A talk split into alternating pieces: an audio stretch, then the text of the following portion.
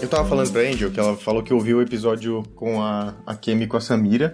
E naquele episódio foi o que a gente decidiu que a gente deveria falar, o que a gente, sei lá, pretende falar nesse aqui hoje, talvez. Que foi. Eu falei, ah, a gente fala muito de liderança com viés às vezes muito executivo ou muito hard skill, assim, sabe? E daí a gente falou de um papo muito sincero e verdadeiro sobre vulnerabilidade, síndrome do impostor e tudo mais, nesse liderando apesar das nossas amarras, assim, no episódio. E daí a gente falou, pô, podia sair uma série desse episódio, assim, né? Liderando alguma coisa, liderando, pra gente desmistificar essa parada de que liderança é um negócio executivo, assim, sabe? Daí no, no episódio mesmo a Samira falou, ah, a gente tem que falar de um episódio de liderança e diversidade. E é por isso que a gente tá aqui. Acho que essa é a principal intenção, assim, a gente falar de liderando na diversidade que para mim parece ser uma habilidade que poucas pessoas em cargos de liderança, das, especialmente das corporações maiores, têm hoje em dia. Assim. Então acho que esse é um gap muito grande na liderança e parecia fazer bastante sentido a gente incluir esse na, na série liderança. Assim. Bom, e daí o que a gente faz? Angel, normalmente a gente começa a falar aqui um pouquinho, a gente conversa um pouquinho das intenções que a gente tem com esse episódio, do que falar. Eu acho que eu trouxe um pouquinho da minha, que é essa intenção de que a gente tem um gap de capacidade de liderar para diversidade diversidade de uma forma mais hegemônica nas organizações, vamos dizer assim, de forma mais geral, assim. E eu gostaria de falar, tipo, sobre isso, assim. O que a gente precisa desenvolver, que habilidades e capacidades a gente precisa desenvolver, que limitações a gente precisa reconhecer como liderança, para que a gente possa dar um próximo passo na direção de diversidade, inclusão e tudo mais, assim. Eu acho que essa seria, para mim, a minha, a minha intenção nesse papo. Eu queria ouvir de vocês também, qual a intenção de vocês para hoje. Posso começar eu, então?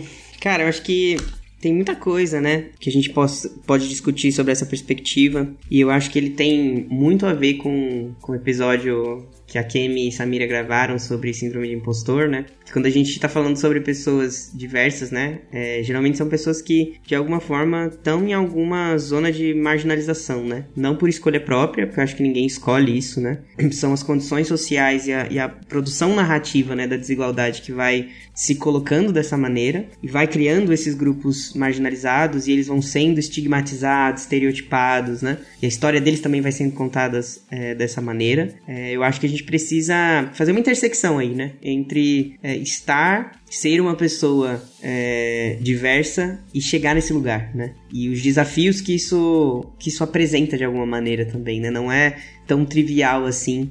A gente fala muito sobre isso, né? Tipo, nossa, as, as empresas têm que colocar pessoas é, na liderança e pessoas diversas na liderança, etc e tal. Mas surgem questões, e eu tô falando isso porque eu estou vivendo isso na K21, né? Surgem questões e dilemas e, e questões, né? É, que você traz, que, que atravessam a sua vivência, o seu trabalho, a sua integralidade para dentro desse espaço que vai ser majoritariamente branco, cisgênero, heterossexual, né? É, majoritariamente também masculino e as nuances vão aparecendo, né? É, as formas como a gente se coloca, as formas com as quais a gente também é, entende a nossa capacidade, tudo isso vai é, é se fazendo muito presente, né? Nesses espaços de liderança. A voz que você conquista não está desassociada dessa ideia de diversidade, né? Não é porque você chegou lá que você está no topo e é isso, acabou, né? A gente também tem muito essa visão estereotipada de tipo, putz, cheguei na liderança é isso, né? Zerei o game.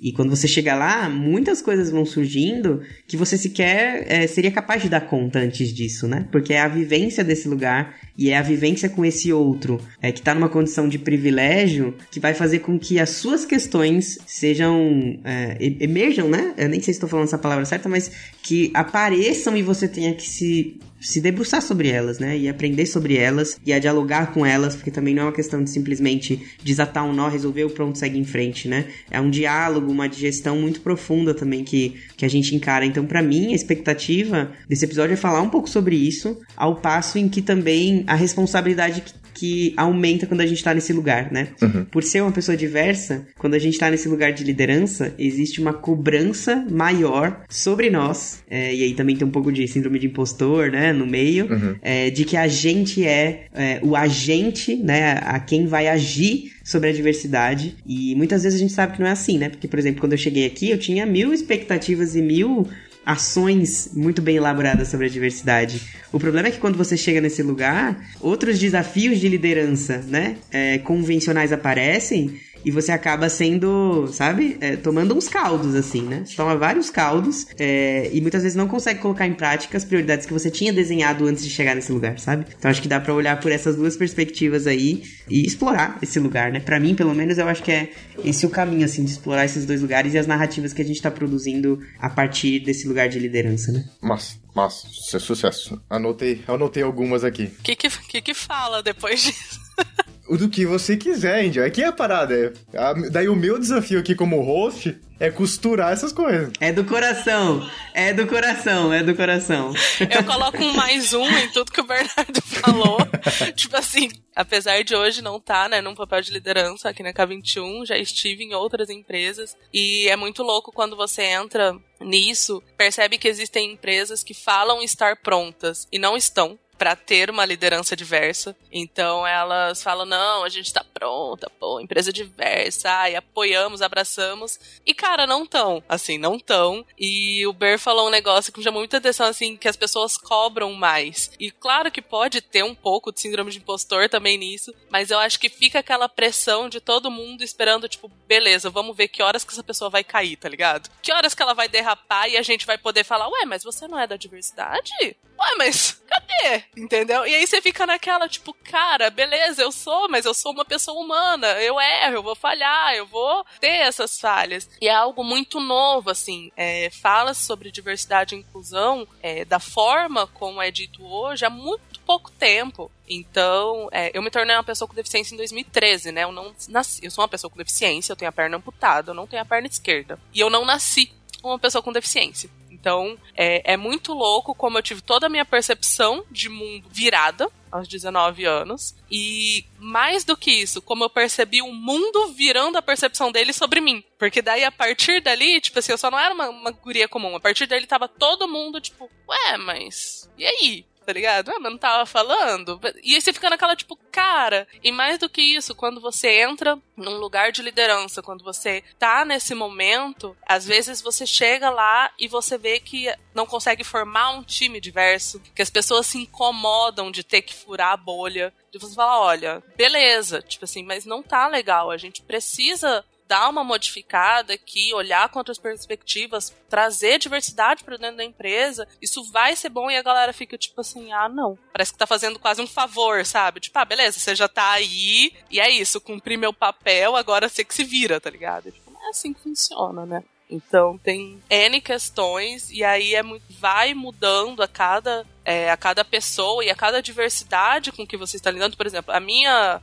a minha percepção como pessoa com deficiência é totalmente diferente da percepção do Ber, que não é uma pessoa com deficiência, mas é uma pessoa trans. Vai ser totalmente diferente de uma pessoa negra, que vai ser totalmente. E por aí vai indo, sabe? E todos. E tipo assim, é, é engraçado porque para todo mundo é difícil. Não tem nenhum que você fala, ah, não, mas para aqui é um pouquinho mais fácil. Tipo, não, não é. Para todo mundo é difícil. E você percebe que o mercado diz estar preparado, mas tá. Ainda não. Tenho fé de que estará, mas ainda não. E com essa leitura do da situação atual do mercado que a Angel trouxe, a gente começa o Love the Problem de hoje. Solta a vinheta, Léo!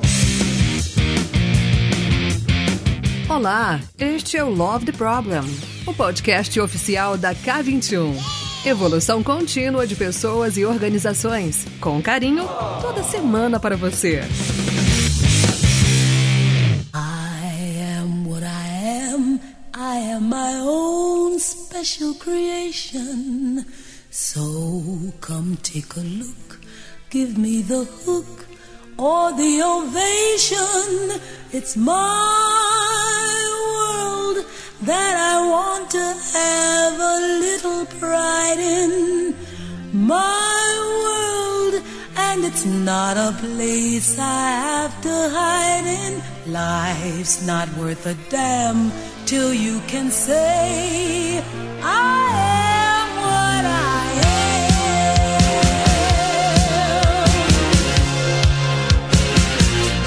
Boas-vindas a você a mais um Love the Problem. Aqui aquilo, aquele, aquele comentário de praxe, né? Mais um episódio especial, com pessoas especiais, porque essa não é a hipocrisia do Love the Problem, essa é a pura verdade. Por aqui só passam pessoas que a gente gosta, pessoas que a gente ama e assuntos que são importantes e que tocam o nosso coração, e é por isso que a gente tá aqui. Vocês acabaram de ouvir, eu vou dar espaço para ela se apresentar. A Angel, que tava falando pra gente agora dessa leitura do mercado atual. Oi, Angel, bem-vinda ao Love the Problem. Oi, oi, oi, oi, oi, pessoal. Emocionadíssima, meu primeiro Love the Problem. Bom, eu sou a Angel Magalhães, sou analista de performance na K21. É uma mulher branca, cisgênera e uma pessoa com deficiência, né? Eu sou uma pessoa dada, não tenho a perna esquerda e tô aqui hoje com essa galera incrível pra gente falar desse tema que é muito, muito, muito importante e que precisa ser dito. Vamos colocar um pouco do bode na sala hoje e falar sobre diversidade. Muito bem, muito bem. E compondo aqui o nosso episódio, ele que já participou de vários episódios aqui, inclusive de um episódio muito especial, que é o episódio número 100, né? A gente tem marcos aqui na nossa história do Love the Problem, e o episódio de número 100 foi um marco aqui. Bernardo Gonzalez, muito bem-vindo novamente, B. Bem, obrigado, Panda. Tô aqui muito honrado, né? É, participar desse, desse podcast é sempre uma grande sensação de honra, né? E responsabilidade também, né? É, ao mesmo tempo tenho me questionado muito sobre essa coisa, né, de, de, se apresentar assim, né? E muito a partir da perspectiva da integralidade, sabe? De eu sou o Bernardo, cara, né? É, todas as outras coisas é, são coisas que falam sobre mim, mas ao mesmo tempo não, não, dão, não dão conta dessa complexidade, né? Então, eu sou o Bernardo, é, espero contribuir aqui para esse episódio a partir das, das vivências que eu já tive, das vivências que eu já tô, que eu tenho e nesses desafios em, em relação à liderança, né? Então, bora lá, vamos viver esse episódio, vamos viver isso juntos. Tô ansioso já. Muito bom, muito bom. Você falou esse negócio de apresentar, né? Esses dias eu me apresentei pela primeira vez como pai da Elisa, cara. Sensacional, né? Ah, é muito bom. Foi a novidade aí nesse tempo. É, sabe, mudou assim, daí eu tinha lista de coisas para falar. Daí quando eu falei pai da Elisa, eu falei, vou parar aqui, que já tá é bom. Isso, é Esse isso. já tá bom. O meu momento agora, o meu momento do panda é o panda pai da Elisa. É o Assim. principal. Assim. É. Ace.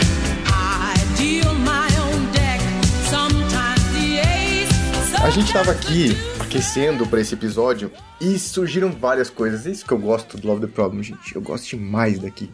Porque essa ideia para esse episódio nasceu no episódio com a Kemi e com Samira, sobre liderando apesar das nossas amarras, onde a gente falou da perspectiva de liderança menos estereotipada naquele C-level, homem branco de meia idade, cis hétero, que é o recorte que normalmente é hegemônico no que a gente entende como liderança ou alto executivo de uma organização. E a gente falou de liderança liderança, vida real, assim, pessoas num papel de liderança, né? E no finalzinho do episódio eu falei que ele era um episódio que abria portas para muitos outros. E eu me comprometi a fazer uma série sobre liderança nessa perspectiva. E o episódio de hoje, provavelmente, o título do episódio vai ser Liderando na Diversidade. Mas eu fiquei pensando se o na era a expressão correta para colocar ali no meio, mas a gente podia falar de liderança diversa ou liderando para a diversidade. É, vai ser qualquer coisa nesse espectro que envolva liderança e diversidade como essas coisas se cruzam. Não vou limitar aqui que vai ser liderando na diversidade, vai ser onde a gente for, navegando na intersecção entre esses dois temas, que eles são totalmente conectados. Se você ainda não percebe a conexão entre esses dois temas, sugiro fortemente que você fique nesse episódio até o final, porque se você ainda não percebeu a conexão entre, entre esses dois, espero que a gente consiga te trazer alguma perspectiva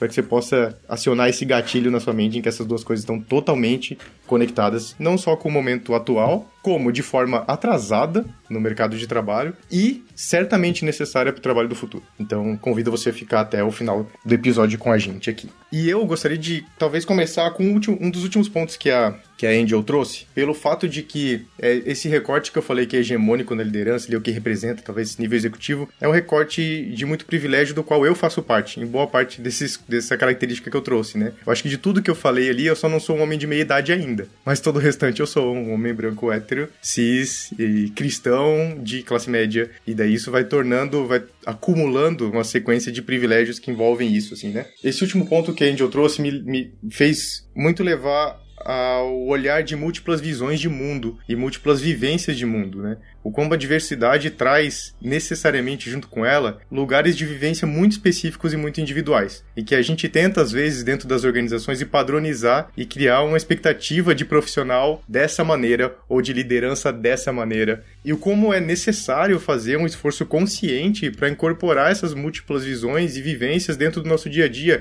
e tornar padrão não um tipo de experiência de vivência, mas tornar padrão a as, essas múltiplas visões e vivências. Que o nosso mundo seja de múltiplas vivências e não de uma única específica que a gente considera como a ideal para um trabalho ou ideal para liderança, assim, né? Então, eu, o meu convite pessoal é para pessoas que se reconhecem em posições de privilégio, assim como eu me reconheço, é entender que existem múltiplas visões e essas vivências têm que fazer parte do nosso dia a dia. A nossa história não é a história. A nossa história não é a principal história. A nossa vivência só compõe uma parte dessa vivência complexa que é a humanidade. Então, o meu convite para você que está nesse lugar de privilégio é lembre-se disso. A gente só acompanha um pedacinho dessa história.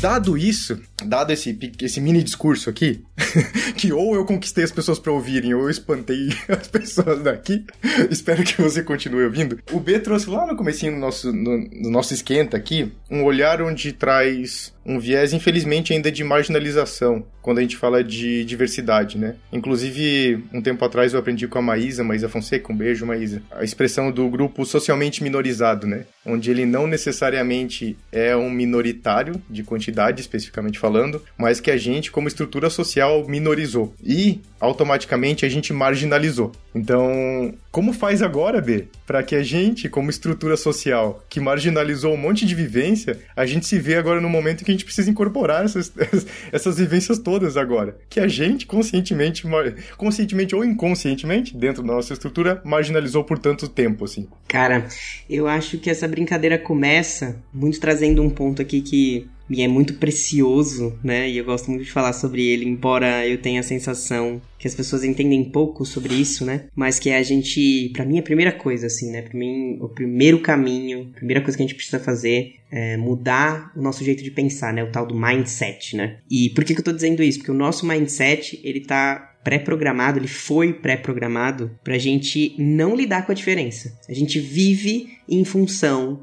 é, dessa falácia que é a igualdade, dessa falácia que é a ideia de consenso, né? E em todos os lugares que a gente olha, a gente se dá com essa narrativa, né? E por que eu tô falando falácia da igualdade? Porque a gente não é igual. Nós nunca seremos iguais. E isso não deveria ser um problema, né? E a gente ouve muito por aí, né? Ah, porque todos são iguais, todos são humanos. Sim, todos são humanos. Mas a nossa é, organização social foi nos conduzindo é, para um lugar de desigualdade social a partir dessas diferenças. E lê isso justamente para fomentar o capitalismo. Então, quando a gente é, faz um discurso revolucionário de dizer, bora lidar com essa diferença e lidar com as especificidades e parar de querer igualdade é, mas sim buscar caminhos de equidade, caminhos em que a gente cria ações específicas para pessoas específicas, aí a gente está colocando todo mundo num lugar de mais conforto, de mais é, integração. Então, acho que a primeira coisa que a gente precisa fazer é mudar esse jeito de pensar e parar de buscar essa igualdade com essa, com essa perspectiva de que somos todos humanos, porque isso é meio óbvio, né? Embora não tenha sido óbvio o tempo inteiro, né? Ao longo da nossa história, por exemplo, aqui no Brasil,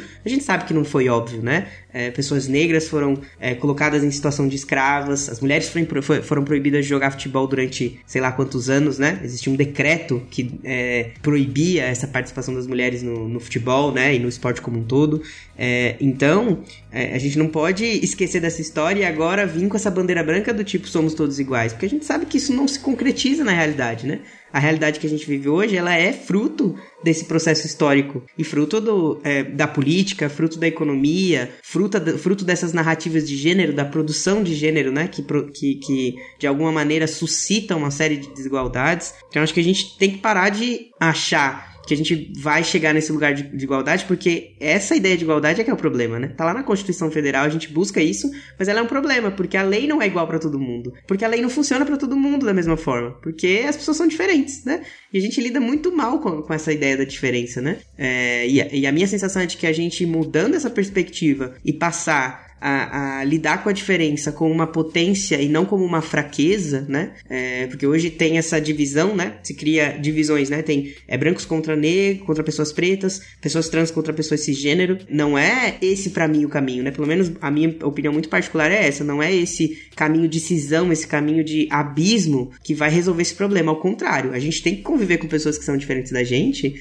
porque justamente é essa convivência e é entender essa diferença que pode nos levar a um caminho de conseguir, de fato, concretizar e efetivar ações da diversidade. Né? Porque o que eu vejo muito acontecendo por aí é coloca a diversidade num balaio só, como se fosse uma coisa só, e aí traz a ideia, uma noção de respeito, ah, porque a gente tem que respeitar, porque a gente tem que respeitar, né?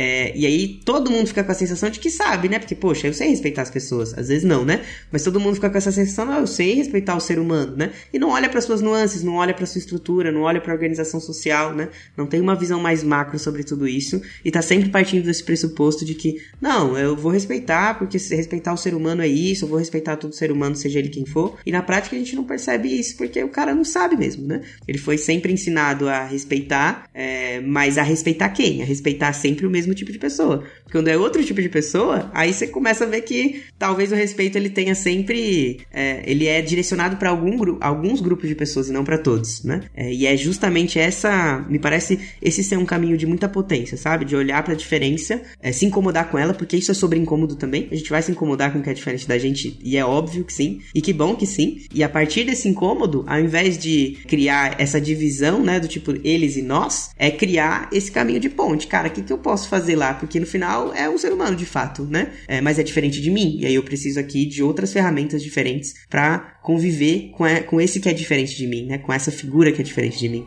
Enfim, é, falei bastante aqui, mas me parece ser esse primeiro lugar, né? Da gente é, deixar com que esses paradigmas de igualdade, esses paradigma da narrativa, né? De que somos todos humanos, caia por terra de uma vez por todas e a gente lide e comece a construir outra coisa no lugar disso. Porque isso não deu certo até aqui, né?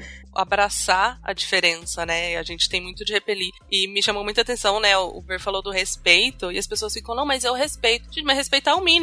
É o mínimo que você tem que fazer é respeitar, sabe? E a gente ainda percebe que quando se fala sobre diversidade, é um eu respeito, mas ele vem acompanhado ali de um mas, ele vem acompanhado de uma sutileza, ele vem acompanhado de alguns detalhes que, tipo assim, as outras pessoas vão falar, não, imagina. Mas quem tá lá, quem tá naquela vivência fala, cara, não, só não, sabe? Não coloque esse mas. Não coloque essa sutileza. Não é tipo assim, eu não quero que você me respeite, eu quero que você me escute, eu quero que você me integre, eu quero que, tipo assim, o que eu fale e o que eu penso seja realmente ouvido. Então a gente ainda fica naquela de ah, mas ah, mas tá bom, é diferente, que legal, agora vamos ouvir o que importa, sabe? Tipo, cara, não. Eu acho que apesar de estar mudando, e ainda bem que tá mudando, a gente não tá ainda num cenário ideal, mas eu falo que a gente tem esperanças, né? Hoje a gente ainda tem aquela esperança de que vai chegar em algum momento, né? Um, um cenário mais ideal. A gente vai é, conseguir fazer com que as pessoas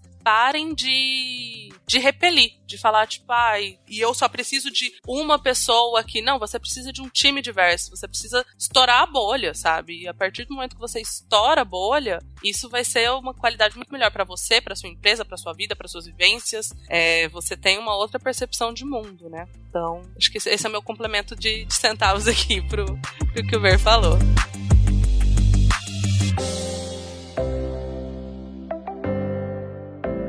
Esses dias eu li um livro que. Deixa eu pegar a referência exata aqui do livro. É... O nome do livro é Sou Puta Doutor. É um livro de um cara chamado Yuri Marx Peçanha. E por que, que eu lembrei desse livro aqui, né? Porque o B falou sobre quem é que conta essas histórias, né? E nesse livro aqui é uma pesquisa do, do Yuri Marques Peçanha sobre a prostituição no Brasil, especificamente, eu acho, no Rio de Janeiro, um recorte bem específico do Rio de Janeiro e tal. E ele traz no livro histórias daquelas pessoas que ele, que ele entrevistou. O que eu achei de mais valioso, assim, para mim, né, que, que fui explorar um pouco desse universo pelo livro, é que ele deu voz para as pessoas que estão lá. Não foi uma análise dele sobre aquilo que estava acontecendo. Ele tem, logicamente, no final do livro, afinal de contas, esse foi um trabalho que ele fez pro, pro trabalho de conclusão de curso dele de, de direito, mas no final ele fala os pontos dele que eu achei muito, muito relevantes também. Porém, o livro me cativou porque são as pessoas contando. As pessoas estão tendo a voz. Então, cada, cada pessoa com sua característica diferente que ele traz no livro, cada capítulo é uma, é uma entrevista com uma das pessoas, assim. E traz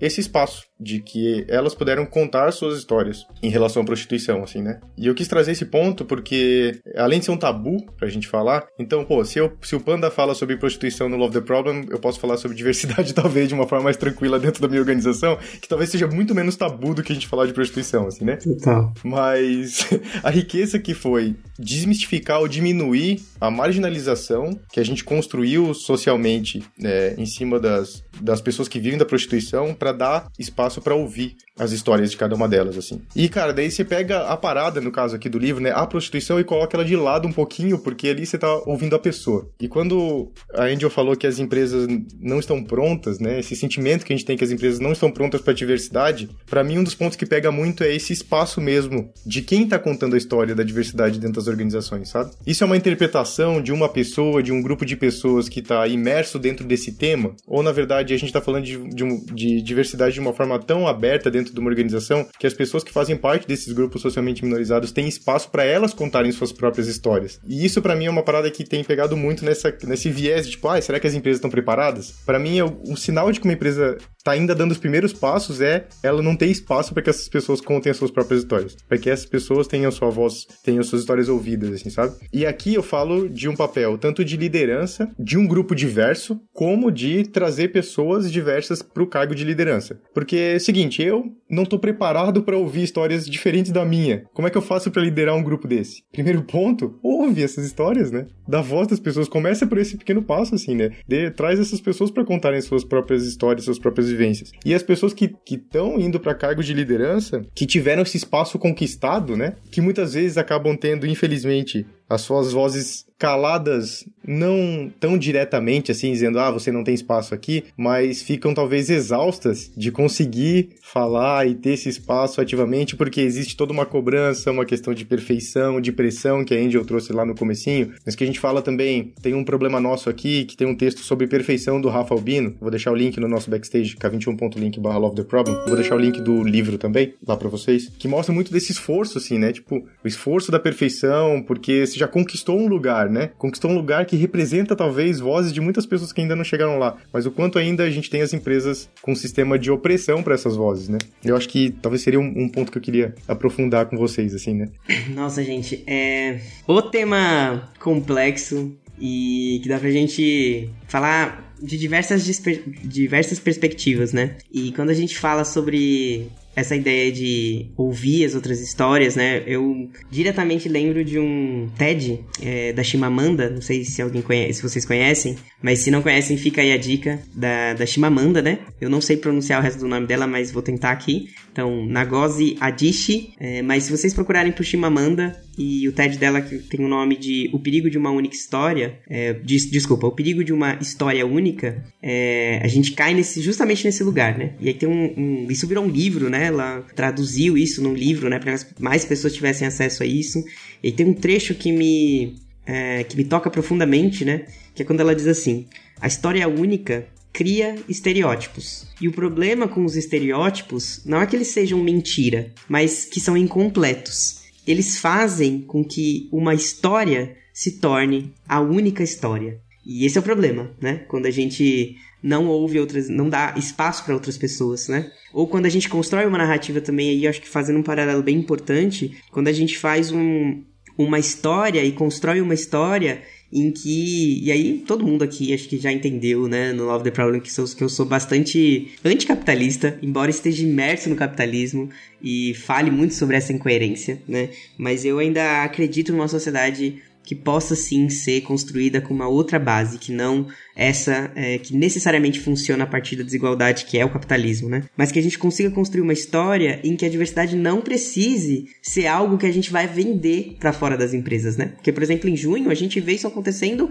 aos bandos, assim. A gente sabe que diversidade é um tema aquecidíssimo no mercado, mas ele é aquecido sempre até a segunda parte, né? E aí, para mim, quando a gente tá falando de liderança e de uma única história, essa liderança tem que, tem que romper com essa única história, com esse estereótipo de mercado que quer é ser diverso e vender diversidade, mas sem envolver prioridade e custos nisso, e aí eu chego aqui numa máxima que é se você quer liderar com diversidade, para a diversidade, com a diversidade, né? Qualquer artigo aqui, conjunção que a gente pudesse colocar, você tem que liderar a partir da estratégia. Porque a diversidade é sobre estratégia. É sobre a gente criar ambientes de inovação. É sobre a gente criar vantagens competitivas de mercado e para produzir outros mundos. É, porque a gente também aqui não está é, dizendo é, ser anticapitalista não significa que a gente tá dizendo que a gente tem que voltar, é, sei lá, viver sem energia elétrica. Não é sobre isso, né? É sobre usar essa estratégia de forma consciente e usar o mercado a favor de uma sociedade que é, é menos poluidora,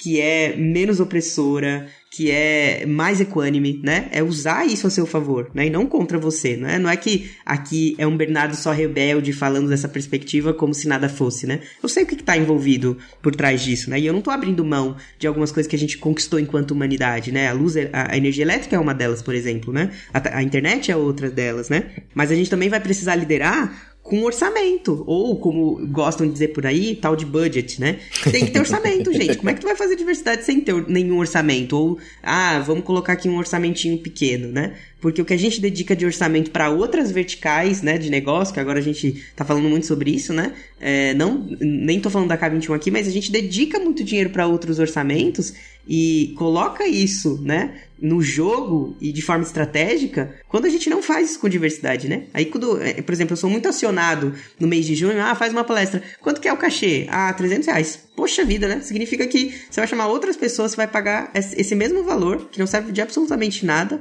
para quem tá fazendo esse trabalho, que é um, um, trabalho intelectual de décadas. Não é que eu estudo isso ontem, estudo isso há décadas. Desde que eu tô na faculdade eu estudo esse tema, né? E a gente não vê a liderança se preocupando com orçamento e colocando esse orçamento na mesa, porque isso é colocar um bode na mesa do tipo, cara, precisa de um orçamento adequado. Se a gente quiser fazer as coisas do jeito é, transformador inovador, precisa de um orçamento adequado e precisa colocar a mão no bolso, né? Porque essas pessoas também. E no final a gente tá falando sobre redistribuição desse dinheiro, né? Uhum. É, redistribuição de renda para pessoas que estão ali também vendendo o seu serviço, né? É, e liderar com prioridade, cara. A gente não vê, eu não vejo isso acontecendo, né? E principalmente por último, é liderar sem necessariamente querer vender essa diversidade para fora, porque é o que eu vejo muito por aí, né? Você faz a diversidade porque é um tema, né? Você faz ações relacionadas à diversidade porque é um tema super aquecido no mercado. Aí tem uns tokens no meio do caminho, né? Que são os símbolos. Então tem lá a pessoa com diversidade, tem lá o grupo das pessoas negras, tem lá, é, às vezes, né? Não todo mundo é, em quiçá um grupo de pessoas trans, e aí você lidera, né? Você cria estratégia, porque isso é um tema aquecido no mercado,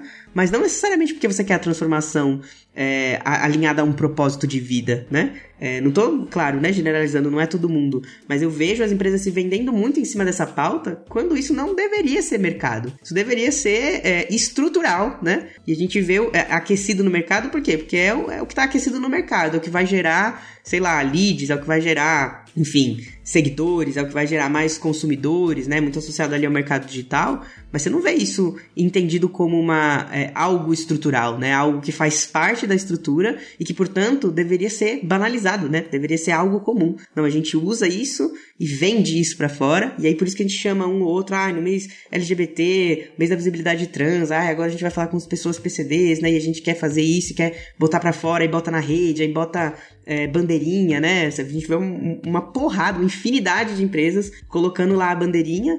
E aí a gente tem casos, né? Não vou aqui citar nenhuma empresa, mas casos clássicos de que é, se vendem como empresa diversa quando tira uma fotografia uma, um mar de gente branca, cis, heteronormativa, é, e, mas tá lá, no mês do orgulho, tá lá com sua bandeirinha toda colorida, né? E tô falando aqui de qualquer empresa, né? Não precisa ser, não precisa ir muito longe. Mas enfim, eu fico pensando sobre essas questões, sabe? Do quanto a gente fala muito sobre esse tema, é, massificou muito esse tema porque ele é aquecido no mercado, isso significa é, vantagem para quem se, se posiciona desse jeito, mas na ponta, né? Quem, quem tá de alguma maneira vivenciando isso internamente, não percebe que isso é estrutural, né? Que é só mais, mais um dos movimentos do mercado, né? É, que é agora, então vamos dar voz para as pessoas diferentes. Isso se tornou mais uma cooptação de mercado do que um sonho e um propósito que as pessoas querem viver outro mundo, né? É, enfim, aí eu fico sempre nessa reflexão, sabe, Panda? De como que a gente lida com isso, né? O que a gente faz com isso? Como que a gente torna isso estrutural e não a bola da vez do mercado, sabe? É, hoje existe uma diversidade de LinkedIn, né? Então, no LinkedIn, todas as empresas são extremamente diversas e inclusivas e fazem posts lindos. E ai, que legal, a gente é diverso. E quando você vai ver, na realidade, não é bem assim. Então, a pessoa tá vendendo uma diversidade ali no LinkedIn para ganhar like, para ganhar, né, toda essa, essa visibilidade.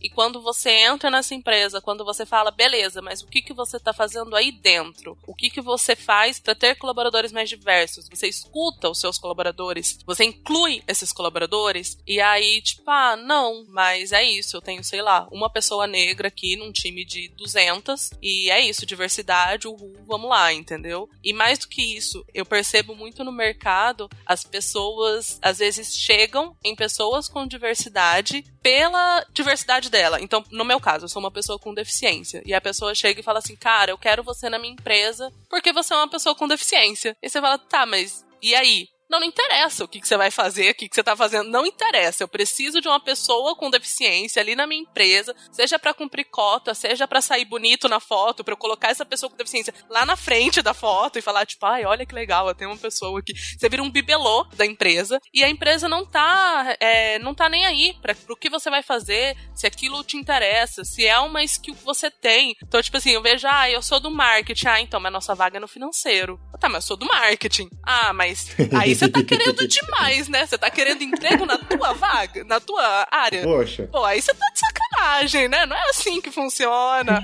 sacanagem, né? Muita sacanagem. é, e aí você fica tipo assim, cara, pelo amor de Deus, olha para mim, não olha pra, pra minha diversidade, não olha pra minha deficiência. Tipo, escuta a minha história, sabe? Entende o que, que eu posso agregar na sua empresa, não a foto bonita que eu posso tirar pra ela ali na frente, tipo assim, de muleta e falando, ah, que legal, né? Então, é algo que, que ainda é muito gritante, além de empresas que falam, não, a gente é super diversa, e veio, na verdade, de um preconceito, né? Então, tipo assim, teve um preconceito, aquilo pegou muito feio no mercado, e aí do nada é a empresa mais diversa do mundo, sabe? Ah, não, mano, agora eu sou super diversa. E, e na verdade não é. E, e sai no mercado cada vez aumentando isso e achando que você fazer um post em junho, você fazer um post, ah, em setembro é o mês pessoa com deficiência, fazer um post aqui, pronto, resolvi o problema. Sendo que não, você não resolveu o problema. Na verdade, você tá piorando ele, né? Você tá criando uma máscara e falando que tá tudo bem, quando na verdade não tá. Não tá, nem para dentro da sua empresa, nem para fora. Então acho que a gente tem que deixar de ver a diversidade e inclusão como moda. Tipo assim, ah, tá na moda, tô super dentro. E ver realmente como uma inclusão, como ouvir as pessoas, é, entender o que essas pessoas têm para oferecer, colocar elas ativamente na sua empresa, porque não adianta nada você colocar uma pessoa na sua empresa e deixar ela ali e fazer double check em tudo que ela faz. Então, tipo assim, ah, a pessoa faz, ah, legal, agora eu vou passar aqui para alguém corrigir sabe? Você fica naquela, tipo, gente, o que que tá acontecendo aqui, sabe? E isso ainda acontece, infelizmente, ainda é uma realidade do mercado e que precisa ser mudado, assim, urgentemente. Né? E eu queria só fechar isso que você falou, Angel, com uma coisa que é super importante, né? A gente não tá aqui pra que ninguém se sinta culpado, tá? E como diz uma grande amiga chamada Tatiana Nascimento, leve sua culpa pra terapia. Porque a gente não tá falando sobre culpa aqui. A gente não tá falando pra todo mundo sair super triste desse episódio e, e simplesmente, tipo, nossa, vamos. A gente tá fazendo tudo errado, né? É, porque a gente também não é, é alecrim dourado que nasceu no campo sem ser semeado, né? A gente também faz parte dessa estrutura. A proposta aqui é a gente mexer com a estrutura, né? Exatamente. E não se trata de culpa, se trata de o que, que a gente pode fazer para criar processos de responsabilização sobre uma estrutura que não favorece determinados grupos sociais. É, e é um trabalho que não é só dos grupos minorizados, né? É um trabalho de todas as pessoas, porque isso beneficiaria todas as pessoas. Então, é, é, é, um, é, é a gente entender que a gente está falando de estrutura, não de, claro, né, de ações que alguma empresa fez ali que não deu certo. Não é sobre isso, né? Não deu certo, é isso. Melhoria contínua, né? Melhoria contínua, foco no cliente, o que quer que seja aqui que a gente possa trazer para essa brincadeira, né? Mas é lembrar que é estrutural e que, portanto, dá um trabalho danado desconstruir essa estrutura e colocar outra coisa no lugar, né? É, isso demora muito tempo. Só que a gente está perdendo tempo, às vezes concentrando a nossa tudo que a gente tem, toda a nossa nossa energia em ações que não, não vão mudar muitas vezes, né? A estrutura, elas só vão reforçar uma estrutura e o que o capitalismo tá adorando, gente. Porque no final das contas é isso, a estrutura tá lá intacta e ah, vamos fazer aqui uma açãozinha de colocar. É, não, não tô dizendo que não é importante, tá? Mas vamos fazer aqui uma açãozinha de colocar agora a rota do caminho toda colorida. Uhul, pô, tipo, né? Você olha e fala, cara, né? Que massa e tal, que legal que tá acontecendo, mas o que que impacta no final das contas, né? O que que muda? É, quantas, quantas pessoas estão deixando de ser assassinadas por isso? Então, não sei. Me parece que é uma ação bacana, né? Que, putz, que legal que tá acontecendo, mas ao mesmo tempo, o que que impacta na estrutura? O que que impacta no todo, né? Enfim. É, a gente tá aqui mais para fazer pensar, né? Pra, pra pessoa refletir. Isso. Eu acho que a gente talvez não vai ter grandes respostas, mas eu acho que existem alguns, alguns possíveis caminhos aqui, assim, né? Porque eu vou dizer, eu vou dizer uma coisa para vocês a gente, pelo menos a gente já falou aqui no Love the Problem várias vezes sobre quando a gente fala de agilidade ou práticas de trabalho, métodos de trabalho e tudo mais, da gente falar de disso acontecendo nas trincheiras, né? A agilidade nas trincheiras, lá no dia a dia, no nível do time, da sua. E por que, que a gente não faz isso na diversidade, né? Por que a gente não faz isso, esse, esse hacking da, da própria estrutura garantindo diversidade dentro do nosso contexto local? É uma ação local individual, mas ela é consciente e ativa, pelo menos. Ao ponto de que eu não tô só fazendo isso de uma forma exterior para vender ou para mostrar algum rótulo diferente da minha organização, mas não, eu tô pelo menos no, nesse pequeno, pequeno núcleo aqui, eu tô fazendo ações de forma consciente e ativa para garantir minimamente um recorte de diversidade que talvez não vou conseguir todos, certo? Nem sempre eu vou conseguir trazer todo tipo de diversidade para esse meu contexto que ele é muito pequeno, mas eu vou começar a hackear essa estrutura. No lugar de deixar uma contratação de pessoas com deficiência para cumprir cota legal, eu vou trazer conscientemente pessoas com deficiência para o meu time. E daí eu falando como gestor, assim, oh, não, eu só quero contratar RH, processo seletivo,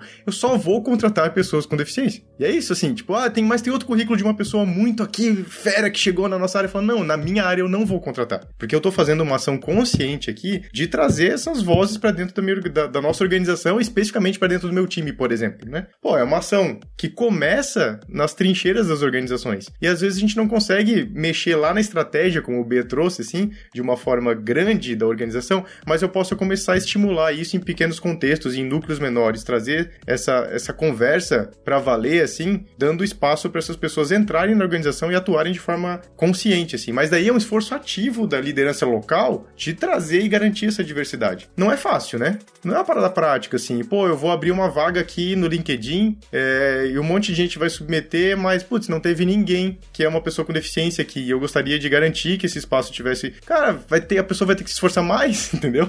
Talvez o LinkedIn não seja suficiente, talvez você tenha que contratar um headhunter para ir atrás de pessoas específicas com essa característica que você quer. Talvez você tenha que encontrar projetos, grupos, núcleos, comunidades, pessoas que, que, que ajudem a encontrar essas pessoas para trazerem pro seu time, assim, sabe? Mas isso para mim é um esforço consciente, é um esforço que traz essa discussão para uma, uma realidade de fato, que não fica só no discurso. E isso é uma estratégia que a gente pode usar porque a gente faz isso com, com Scrum, com Kanban, a gente faz isso com inovação, a gente faz isso com modelos novos de gestão, com uma gestão mais humanizada, com gestão horizontal, com autogestão. A gente vive fazendo pequenos experimentos, a gente vive fazendo hacking dentro das organizações para trazer essas práticas, para mostrar o valor disso. E por que, que a gente demora tanto para fazer isso com diversidade, né? Eu sei, como uma pessoa cheia de, de privilégios, que existe uma coisa muito diferente nesse ponto, né? De quando eu garanto isso, eu estou destruindo uma estrutura que me privilegia. Talvez isso seja uma dor. Talvez esse seja um assunto muito complicado para você lidar nesse momento. Mas daí, como o B trouxe, a gente leva para terapia, né? Se você ainda não faz, é bom você começar a fazer. Daí você leva esse, problema que você tem com seus privilégios lá para terapia.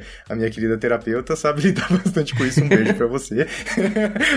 Mas é isso, gente. É isso, sabe? Tipo, ações conscientes e práticas ativas dentro das nossas organizações. A gente não precisa esperar o um movimento da instituição como um todo. As instituições são muito grandes. A gente pode fazer, a gente deve fazer esses pequenos hackings, experimentos e coisas dentro dos nossos contextos. E esse é o meu convite para quem tá no papel de liderança agora. Mas Panda, nossa, agora você me chamou super atenção quando você fala dessa coisa de e que é um medo generalizado esse, né? É, de que, putz, vou estar tá fazendo alguma coisa que não me privilegia ou que vai me tirar da minha zona de conforto, né? É muito curioso como isso que você acabou de dizer faz parte de uma estrutura que, é, que quer manter as coisas desse jeito, né? Porque veja, quando a gente sente medo daquilo que é diferente da gente e se sente mais do que amedrontado, ameaçado, do tipo, nossa, mas então se você. Só, mas então se vão contratar só pessoas negras, onde que eu fico nesse lugar, né? Uhum. É, esse lugar de ameaça, ele é, um, ele é um diálogo direto com a estrutura, né? Porque a estrutura te dizendo, você precisa se proteger, você precisa olhar para você, você precisa olhar para você, quando na verdade, quando você consegue superar essa ideia, né?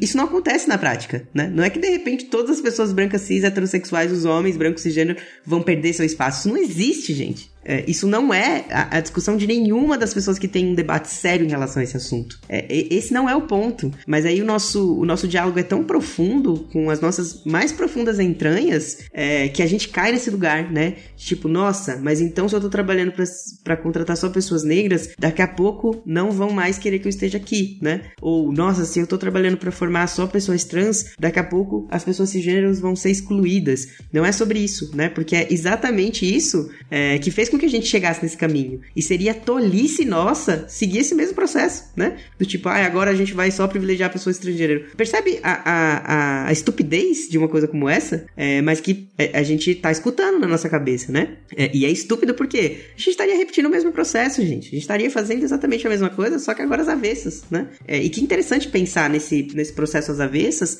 mas não é para isso que se lidera com diversidade. Não é para isso que a gente traz esse debate, né? Não é para criar mais divisões, ao contrário, é pra gente conseguir chegar no mindset de, putz, que massa que a gente tem tanta gente diferente aqui, porque é isso que produz um mundo melhor. É isso que transforma as pessoas, que transforma organizações, que transforma a nossa forma de estar, é de se relacionar com o planeta, de entender que esse planeta também é, tem suas nuances e que a gente precisa respeitar, coisa que a gente não vem fazendo há séculos, né? É, tá aí é, esse frio intenso que a gente vive, essa seca intensa, essas enchentes intensas. Isso é fruto de um processo de olhar só para você, né? É, e quando a gente olha pro todo e a gente é, consegue de alguma forma girar 360 40 e dar a responsabilidade aos devidos lugares, a gente está falando de uma outra sociedade muito potente, né? Que as pessoas se criam autonomia, criam responsabilidade, criam é, pensar antes de tomar certas atitudes, né? E eu trago um exemplo clássico, gente. A gente há, sei lá, 30 anos atrás, a gente fez uma, um caralho de, uma, de um buraco gigantesco na camada de ozônio, né? A gente fez um, um buraco gigante no negócio, falou, ah, fizemos, né? Por quê? Porque a gente usava um gás em eletrodomésticos, né? E aí a, a parte do Bernardo Física, tá, gente? É, mas a gente usava um gás que produzia vários eletrodomésticos, e aí foi muito simples resolver esse problema. A gente fez um acordo mundial, falou, cara, vamos parar de usar esse gás? Resolveu todo o problema? Não, não resolveu todo o problema.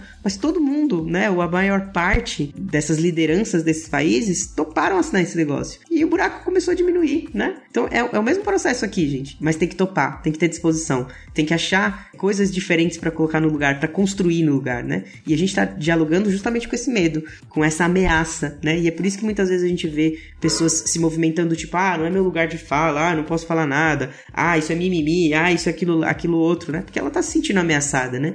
E eu consigo enxergar essa dor na pessoa, mas é uma ameaça infundada, é uma ameaça que faz com que o sistema só se retroalimente a favor de si mesmo, é, não que a gente transforme alguma coisa. E é, é, é, é precisamente isso que a gente precisa combater, é, seja na terapia, seja nas nossas discussões, né? De como a gente não cai nessa armadilha, porque é uma armadilha sem fundo e sem fundamento nenhum. Não, isso vai muito de encontro com o que você já tinha falado no começo, de como a gente ainda vê as coisas como branco contra negro, trans contra cis, toda aquela coisa. E aí a gente vai caindo nesse estereotipo, tanto agora com essa diversidade, quanto as pessoas que, tipo, ah, não, então pronto, acabou, acabou o mercado para mim. E na verdade não. E quando a gente fala sobre diversidade e inclusão nas, é, nas empresas, é uma coisa que eu converso muito com o Ber, a gente não. É, é muito difícil você chegar e falar, cara, é isso, e pronto.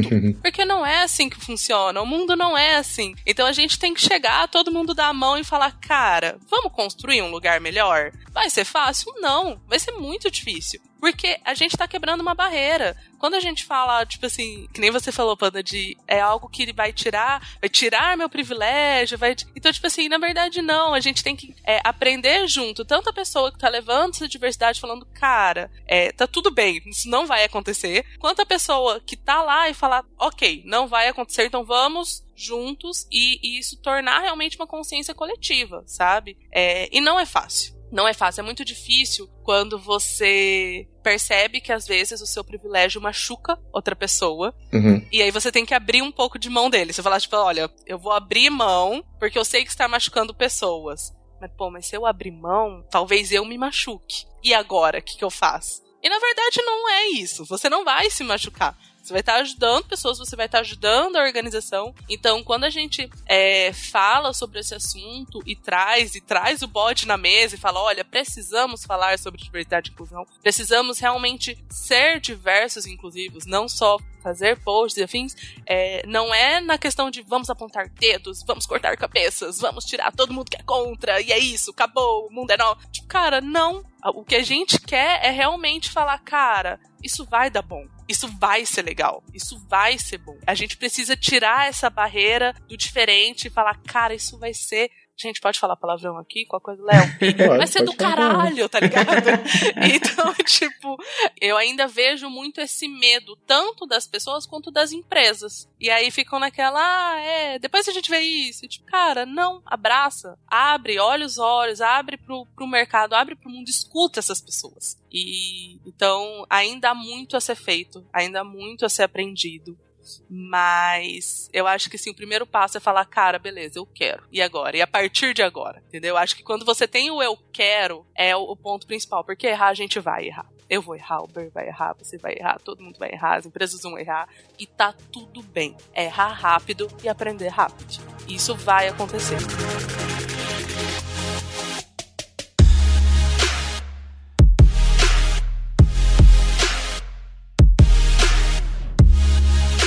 Eu vou dar, eu, eu, acho que eu vou dar um 360 na conversa aqui. 360 não, um 180, porque se eu der um 360 a gente volta pro mesmo lugar. Bora. Eu queria mudar, acho que a direção do olhar. Boa. Que a gente falou de liderando para a diversidade, eu gostaria de falar um pouquinho sobre diversidade na liderança em cargos de liderança. Reprodução clássica, né, de movimentos de diversidade aqui, a gente contrata um monte de pessoas com que a gente entende que são socialmente minorizadas, mas em trabalhos extremamente operacionais, e essas pessoas pouco chegam em cargos de liderança. Eu vou ignorar esse padrão hegemônico das organizações, vou dizer, temos pessoas diversas na liderança. Como as organizações estão lidando com isso, né? E como essas pessoas têm espaço para desenvolver e exercer a sua liderança dentro da organização. Eu vou voltar a citar aquele episódio do Problema Nosso, que é um texto do Rafa Albino, que eu acho maravilhoso, lá do Medium dele, o, o, o link do Problema Nosso e do artigo vão estar lá no nosso backstage, no k21.link barra Problem, que é o texto de perfeição, que ele conta a história de, de um homem negro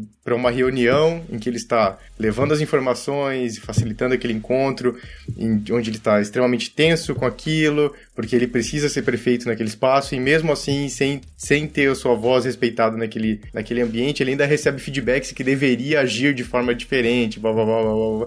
Todo um contexto extremamente importante para esse debate, assim, do tipo, beleza, essa pessoa chegou lá, mas e aí? Como exercer liderança dentro das nossas organizações que esperam da liderança comportamentos estereotipados de um, um, um, recorte específico da sociedade, assim, né? Eita, assunto de, da hora, mas é, difícil, assim, né? Porque... E aí eu, é óbvio, né? Que eu, Bernardo, sou um único ser humano, né? Dentro de dezenas de milhares de milhões, num planeta com dezenas de milhares de estrelas. É, sou nada nessa estrutura para falar sobre isso. É, e com muita consciência disso, né? E tranquilidade. Mas, cara, é muito difícil, assim. Porque, de alguma maneira, Panda, agora que estou num, num, lugar de liderança, né? E estive outras vezes, a gente está partindo de repertórios totalmente discrepantes é, de outras pessoas. E isso, de alguma maneira, cria uma cisão, sabe? É, e que vai gerar uma falta de segurança nessas pessoas que estão na liderança, né? E quase uma sensação de incapacidade, assim, putz, não sou capaz disso, né? E quando você para para olhar com um pouquinho mais de critério, você percebe que você está dialogando com uma estrutura que quer mesmo que você desista, né?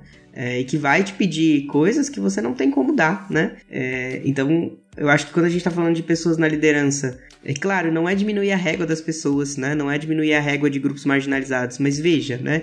Parece até meio lógico quando a gente traz é, assim. Vou falar especificamente de pessoas trans, tá? As pessoas trans estão sendo assassinadas. A maioria de nós sequer consegue terminar o ensino básico, né? Eu tô falando o quê? De ensino médio. A maioria de nós por não ter ensino médio, também não consegue ingressar no ensino superior. Ou tá fazendo EJA, ou tá correndo atrás, né? E esse correr atrás é um tempo que a pessoa cisgênero que teve acesso a tudo isso já tá lá na frente, cara, né? É uma corrida injusta por si só, né, estruturalmente injusta. É, a maioria de nós também não faz intercâmbios ou sabe falar vários outros idiomas ou durante toda a sua vida teve uma estrutura familiar, uma estrutura de acesso que te permitiu criar uma segurança. E nem tô dizendo que quem teve tudo isso tem isso, tá?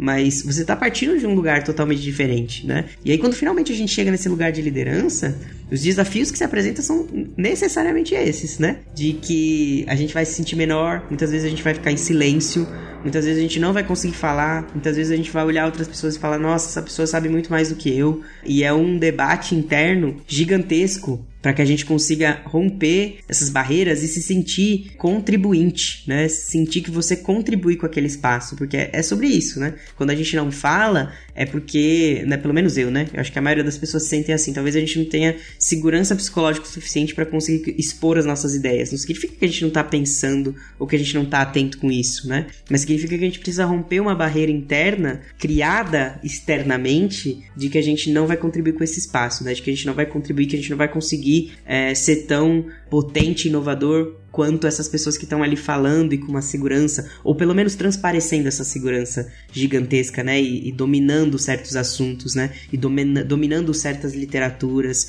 Então, para mim, hoje na liderança, é sempre uma corrida atrás do tempo que eu não tive. É, e vim de periferia, e tudo foi uma, foi uma grande batalha, né? Chegar nesse lugar foi uma grande batalha. E nem acho que eu deva ser usado como exemplo, né? Porque senão a gente incorre naquela, na, naquela velha questão da meritocracia, né? Eu acho que é, eu fui ganhando também certas bolsinhas de privilégio pelo caminho, né? Incluí, in, incluso aqui é, o fato de ser uma pessoa branca, né? Acho que isso me, me garantiu certas estabilidades. É, ter, ter conseguido entrar numa universidade pública também me garantiu certas estabilidades que outras pessoas não têm. Então é sempre esse jogo, essa maquinaria funcionando de estrutura social sendo de alguma forma colocada em questão, né? E eu acho que as pessoas não têm isso na cabeça, né? E aí quando elas vão liderar com pessoas da diversidade, e a gente sabe que isso às vezes acontece, putz, meu, tá aí nesse cargo de liderança, mas não tem competência, né? Isso é muito comum da gente ouvir. Por quê? Porque a pessoa tá pensando ali no técnico, ela tá pensando só nas coisas que, é, que ela tem e que você não teve, né? É, na verdade, nem isso ela tá pensando, ela tá pensando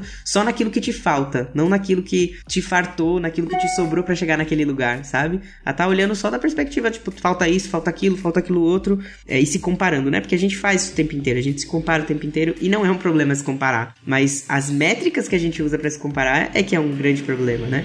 Então, o que eu enfrento hoje na liderança, que eu enfrentei antes de estar aqui na K21, é justamente esse lugar, né? E a gente, por estar nesse lugar de grupo vulnerabilizado e ser entendido, né, como quase um deus do Olimpo, nossa, você chegou nesse lugar, cara, a pressão é 500 vezes maior, né? Do tipo, cara, é, é, é, é Mano Brown mesmo aí no esquema, sabe?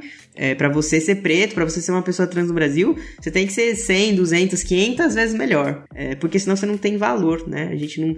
É, nosso valor é sempre facilmente questionado. E na liderança isso vai acontecer invariavelmente, assim, né? Pelo menos é o que eu tô sentindo agora, né? Pode ser que amanhã já seja totalmente diferente. Bem, você trouxe um, um, termo aqui que eu acho interessante, eu acho que um comentário extra nesse ponto, que você falou, ah, dominar tal assunto, dominar tal tema, e esse paradigma do domínio, da certeza, ele também é uma grande mentira na liderança, né? Total. A gente construiu o entendimento sobre liderança baseado nessa grande falácia, assim. E no lugar disso, seria muito melhor a gente ter uma pessoa que é do tipo, que é super capaz de experimentar, super super capaz de, de, de, ir atrás de coisas novas, de tentar uma coisa nova rapidamente e tudo mais. E muito menos a pessoa que já tem a resposta, né? Afinal de contas, gente, se vocês precisam de pessoas na liderança que tenham as respostas, vocês já deveriam ter resolvido os problemas que vocês têm. Total. Porque né? se a resposta já existe, não precisa de alguém para isso, assim. A gente precisa de alguém para levar a gente para outros patamares como organização. E a liderança tá num lugar muito diferente desse paradigma que para mim é uma falácia da certeza e da dominância, assim, sabe? Isso aju ajudaria a tirar essa pressão, não eliminaria isso, né, B? Não vai tirar. Mas, pô, esses 500%, se a gente puder diminuir para 200, já é um já pouco, é assim, coisa, a cada pô. passo que a gente dá, sabe? então, vamos, vamos tentar também é, evoluir esse paradigma, esse entendimento que a gente tem sobre liderança, né? Não, total. Eu, eu tava aqui pensando, meu Deus, que privilégio estar tá aqui ouvindo essa conversa do caralho, entendeu? Tipo assim, muito, muito boa. Mas é muito louco, porque quando você tá no, numa posição de liderança, parece que você tá, é, e você, né, tá, é uma pessoa na diversidade, parece que você tá o tempo todo tentando conquistar o respeito. Você tem que conquistar o respeito de outras pessoas que estão na liderança, você tem que conquistar o respeito do seu time, você tem que conquistar o respeito da organização. E é algo que quando você vê uma pessoa que vem de um privilégio, já, homem branco, cis, não, toda aquela questão, ele já chega lá com aquele respeito. Tipo, ele não tem que batalhar por aquele respeito. E parece que o tempo todo você tem que estar tá brigando pra, tipo, ok, sabe? Eu não tô aqui só por isso, só por aquilo. Tipo, cara, eu tô aqui porque, porra, eu mereci, eu sou bom, eu conquistei, né? Tipo assim. Então, parece que o tempo todo, acho que é o que a gente até tinha comentado no começo, o tempo todo você tá ali se provando e as pessoas estão olhando, tipo, caralho, será que vai errar? Que hora que vai errar? Quando? Como? E deslizou, sabe? Então é algo que a gente ainda vê pouquíssimas pessoas em posição de liderança. É, infelizmente ainda é a exceção. Tipo assim, não é, é, é totalmente difícil e tudo mais. E tanto que você fica, né? O que o Ber falou, você fica naquela, ah, meu Deus, você conseguiu! Caramba, como que você fez esse feito mágico? E tipo, cara, não deveria ser assim, né? Tipo assim, não deveria ser algo que, que seja tão exceção. Principalmente você ter que brigar por algo que não deveria estar tá lá. Você brigar por respeito, você brigar por ser ouvido, é algo que ainda precisa mudar. As pessoas ainda precisam trocar esse mindset falar: beleza, eu não preciso forçar essa pessoa, eu não preciso testar ela o tempo todo, né? Você fica, tipo, testando a pessoa, tipo, ah, mas isso aqui, ah, e aquilo ali, e nananã. Cara, não, sabe? Só só abraça e, e é o que, que ele, a gente falou, né, gente? Eu tô dando só uma contribuição de centavos que eu acho que vocês arregaçaram, mas, tipo assim, é só abraça e transforma isso no melhor que você pode transformar para sua empresa e para sua equipe, que você só tem a ganhar. Mas sabe, Angel, essa coisa que você fala, assim, eu acho que é, é mais do que abraçar, é essa coisa de. Essas pessoas precisam estar tá atentas às, às, às armadilhas que elas mesmas caem, assim, sabe? Acho que é é, é, esse processo de responsabilização, assim, sabe? Mais do que é, é, criar uma receita de bolo ou um caminho de como isso deve ser feito, eu acho que é estar tá atento pelo caminho, né? E porque, é, aí é muito Paulo Freire, né? A gente é incompleto por natureza, né? A gente é, é um projeto de incompletude, né? É, e, e o, o, avesso disso é, gente não é um projeto de prontidão, né? A gente não tá pronto e a gente nunca vai estar tá, e tá tudo bem não estar pronto, né? Exato. E eu acho que a gente tem muita dificuldade de lidar com as nossas incoerências, assim, né? Essa coerência, principalmente pro mercado, ela é uma coisa quase que é, absorta, assim, né? Quase que você vai ser, sei lá, rola um ostracismo, assim, né? De quem é incoerente. E para mim é a nossa grande vantagem, é do tipo olhar para alguma situação e dizer, putz, incoerente. O que, a gente vai fazer com isso? Deixa o negócio é, é, habitar você, né? É, estar em você. Porque essa incoerência, ela faz parte da vida, né? E é a partir dela que a gente consegue criar caminhos de inovação, criar caminhos de aquele incômodo, né, aquele desconforto é, é quem é a chave que vai te levar para lugares outros, assim, que você nem imagina que são possíveis, né? Então, é isso, assim, né? Tipo, para qualquer coisa, tá, gente? Não só na liderança. Acho que na liderança o caminho que se desenha é isso, cara. Eu tô incomodado com esse negócio aqui. O que, que eu vou fazer com isso? Como que eu vou gerenciar isso com essas outras lideranças? Porque você nunca lidera sozinho, né? é, você está sempre em contato, em, em, relação com outras lideranças. E eu acho que é isso, assim, pegar esse incômodo e traduzir ele na maior potência possível e de que nada é pessoal, né? Porque às vezes a gente pessoaliza muito. Quando a gente está nesse cargo, a gente entender que nada é pessoal, né? Se o outro está falando alguma coisa para você de líder para líder, de liderança para liderança, muito provavelmente, se você escutar aquilo confiando na outra pessoa, você vai chegar em lugares que você sequer imagina que são possíveis, assim. E quase zerar o game mesmo, né? E de aprender a lidar com, com as nuances, assim, né? De, de, de, escutar, de lidar com você mesmo, porque é um processo de lidar consigo mesmo, né? É sempre em relação ao outro, mas é em relação a ti também. É, acho que é muito isso, assim, né? De lembrar, principalmente quem tá na liderança, sendo ela uma de liderança diversa ou não, é, é gente não é um projeto de prontidão. Pessoas são incompletas, serão sempre incompletas, e a nossa força mora justamente nessa incompletude, assim.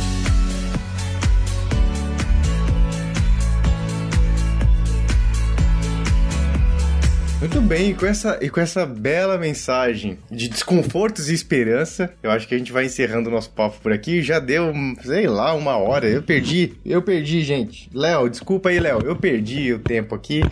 Mas a gente tá chegando já no, no, nosso finalzinho do nosso episódio. Caraca, que papo gostoso, que papo bom. Tô, tô com a Angel aqui, que privilégio estar tá aqui gravando isso. Espero que vocês que estejam ouvindo também estejam curtindo esse papo. É, lembre que vocês podem conversar com a gente lá no nosso backstage, k21.link barra love the problem. Não esqueçam também da comunidade, pode entrar lá na comunidade do Telegram. Se você já tá no Telegram, só, por, só procura lá, arroba love the problem, já vai ter a comunidade, entra lá. Caso você não esteja no Telegram ainda, lá no nosso backstage também tem o link para nossa comunidade. E eu queria aproveitar aqui, que eu não fiz na última vez que eu gravei, que era mandar um salve. Eu quero ver se tem salve aqui. Tem um salve, que é um salve da da Thaís Rigolon. Ô, um salve Thaís pro pessoal Rigolon. do podcast Segue o Flow. É, Thaís aí, ó. Mandando salve pro pessoal do podcast Segue o Flow. O Lula, Danilo e Guilherme Guite. E ela também, né? Porque agora a Thaís tá no Segue o Flow também. Então é isso aí. Um salve pra Thaís Rigolon, gente. Isso aí. Pessoa incrível.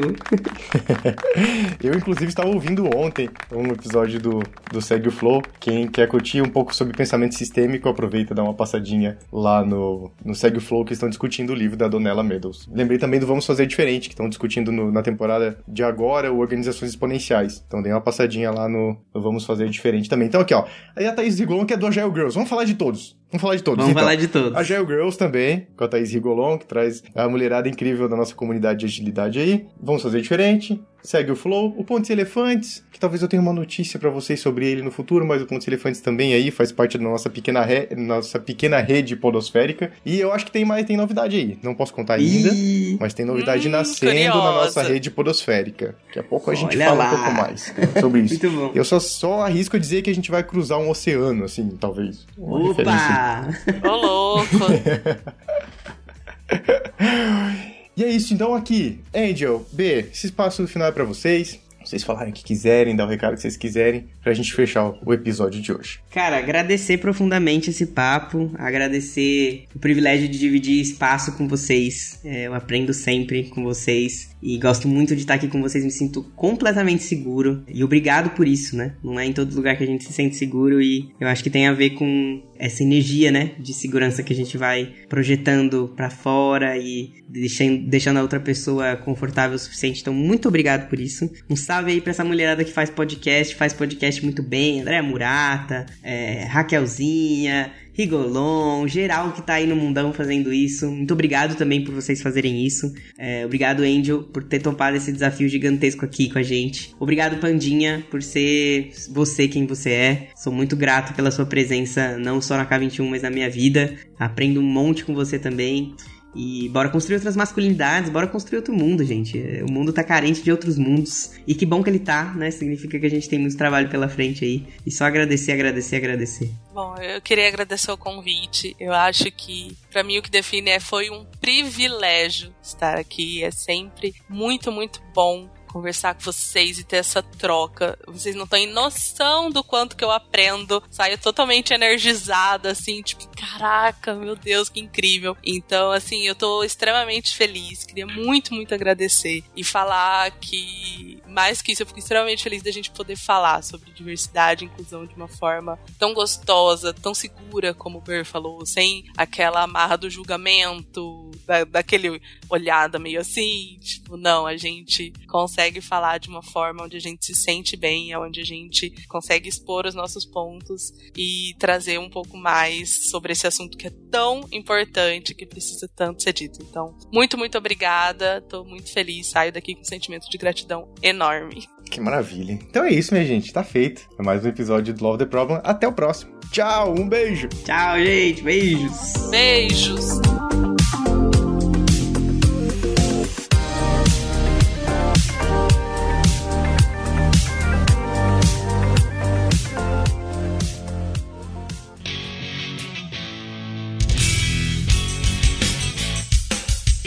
Este foi mais um episódio do Love the Problem, o podcast oficial da K21. Se você curtiu, compartilhe, inscreva-se no seu agregador de podcasts favoritos e espalhe conhecimento por aí. Procure por Love the Problem nas redes sociais e deixe seu comentário ou sugestões. Até o próximo!